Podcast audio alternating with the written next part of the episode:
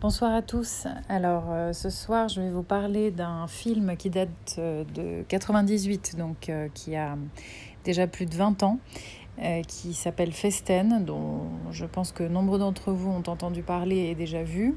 Donc je dévoilerai peut-être un petit peu plus de choses sur le film pour pouvoir en parler euh, de manière euh, constructive. Euh, je trouve que sans ça, c'est un peu difficile et comme, et comme justement, je pense que c'est pas un film que la plupart de vous découvriront. ça permettra de ne pas le dénaturer. C'est un film qui a été réalisé par Thomas Winterberg et en fait avec Lars von Trier, ils ont ils ont fondé un mouvement qui s'appelle Dogme 95 et qui est un mouvement qui en fait euh, exige des réalisateurs qui s'effacent complètement euh, au profit de, de l'œuvre. L'œuvre, elle doit être complètement épurée, c'est-à-dire qu'il ne doit pas être question du tout de mise en scène, de lumière, euh, de, musique, euh, enfin tout, tout, ce qui est habituellement euh, qui participe du, cinéma et de toute sa mise en scène et qui, qui en fait le beau, qui en fait l'esthétisme, doit être complètement gommé au bénéfice de, bah, du réalisme en fait du film, d'être au plus près de la réalité des faits, de, de la réalité des situations. Bon, bah, c'est exactement ce qui se passe dans Festen, c'est-à-dire que euh, le pitch est le suivant. On est à, aux 60 ans d'un père de famille qui a réuni autour de lui euh, ses proches, ses amis, sa famille, ses enfants. Et à l'occasion de, cette réunion familiale, euh, va exploser le secret familial, qui en l'occurrence est le viol de ses enfants par ce père.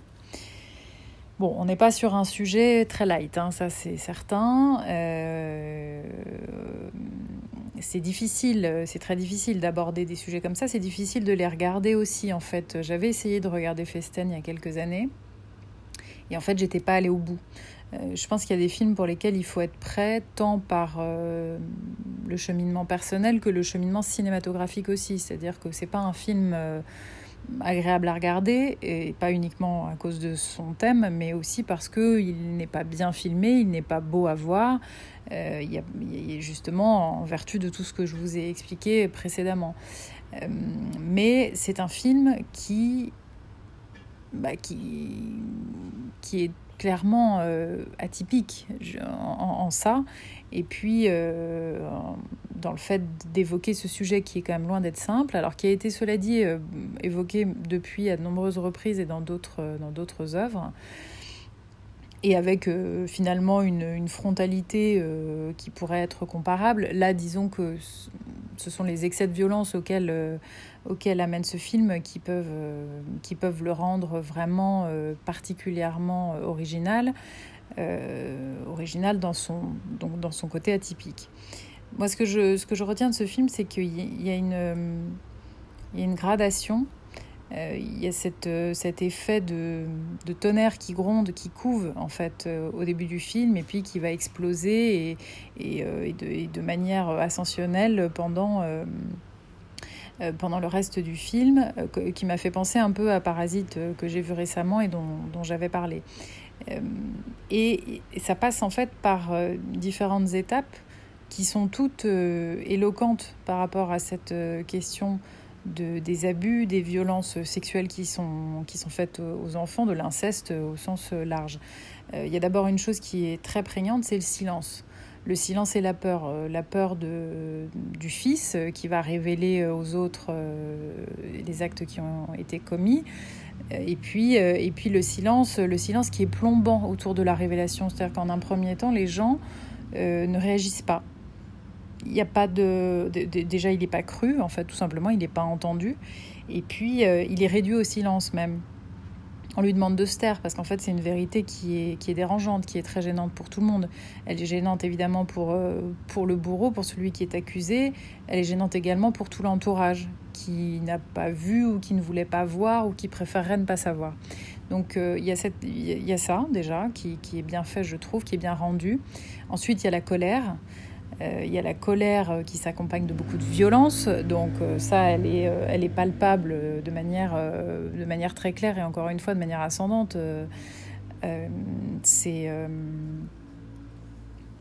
une colère qui monte qui est là, qui, dont on sent qu'elle a couvé depuis toujours, depuis des années, et puis qu'à un moment donné, elle explose. Alors cette colère, elle est, elle est terrible, elle est, elle est très dure à, à voir et à entendre, mais euh, je trouve qu'elle est, je est juste et qu'elle est bien rendue.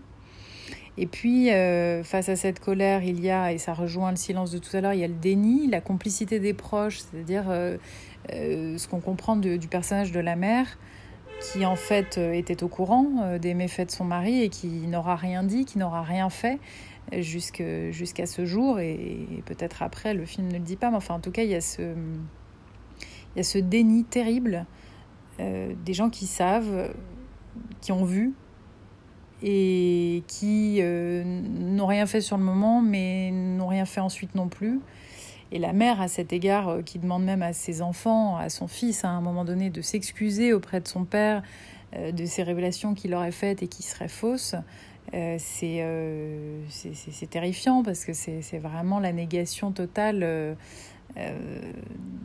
de l'être qu'il est et de sa vérité, de ce qu'il a vécu et qu'elle n'ignore pas d'ailleurs, hein, mais elle le, contraint à ça parce que certainement cette vérité est tellement dure également pour elle à endosser, à accepter, euh, qu'il vaut mieux, euh, il vaut mieux la réduire au silence. Et puis euh, il y a la délivrance la délivrance une fois que le secret est, dit, une fois qu'il est partagé et une fois qu'il est validé. Parce que dans le courant du film, à un moment donné, euh, il y a une référence qui est faite à, l'une des sœurs qui est décédée un an plus tôt. On comprend qu'elle euh, qu'elle a mis fin à ses jours et on comprend d'autant mieux pourquoi qu'on retrouve une lettre euh, qui lui permet d'exprimer son, son mal-être et sa délivrance à elle qu'elle va chercher dans, dans la mort et la délivrance pour eux, pour, euh, pour ceux qui restent, pour lui, le fils particulièrement, qui était euh, impliqué dans, dans l'histoire, parce que les, les, quatre enfants n'ont pas tous euh, subi des, des violences sexuelles. Donc lui et sa sœur qui est décédée en, ont fait les frais. Et cette délivrance qu'il a, lui, une fois qu'il se décharge de ce secret-là, à, tout le monde, c'est-à-dire que c'est quelque chose qui se règle pas en huis clos, euh, tête à tête euh, avec son père, c'est quelque chose qui, c'est un pavé dans la mare, quoi, au milieu de, euh, d'une vie sociale dont on imagine bien en plus qu'elle coïncide très mal avec, avec l'idée de, perversion sexuelle tout d'un coup qui, qui arrive là-dedans.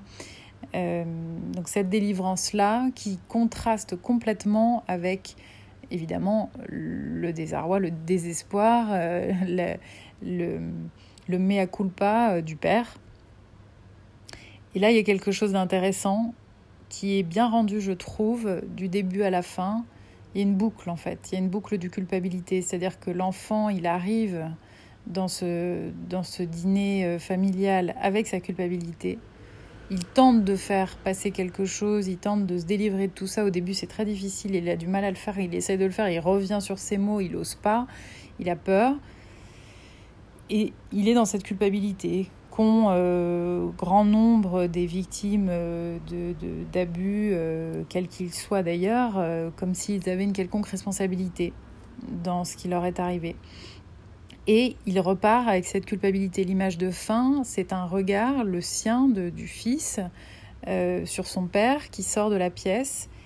Et il sort de la pièce parce qu'on lui demande de partir, parce qu'on ne veut plus qu'il soit là, parce que maintenant on sait qui il est, on a compris et on ne veut plus de lui. Donc euh, on le met au banc de la société, hein, euh, c'est métaphoriquement ce qui se passe.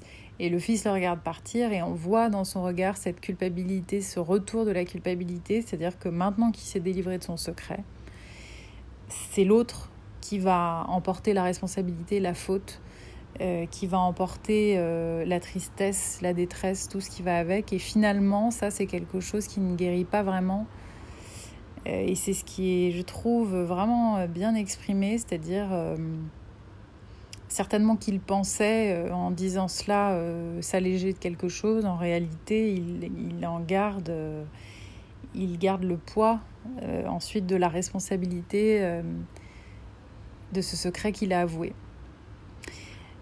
Et ça ouvre une autre question d'après moi. Quand on voit le père sortir en fait de cette salle, euh, de se dire euh, mais qu'est-ce qu'on fait de ceux qui, perpétuent des actes comme ça? Qu'est-ce qu'on qu'est-ce qu'on fait d'eux? Or, ceux qu'on traîne devant les tribunaux ou qu'on accuse ou qui sont arrêtés, qu'est-ce qu'on fait des autres? Et surtout, eux, qu'est-ce qu'ils font d'eux-mêmes ensuite?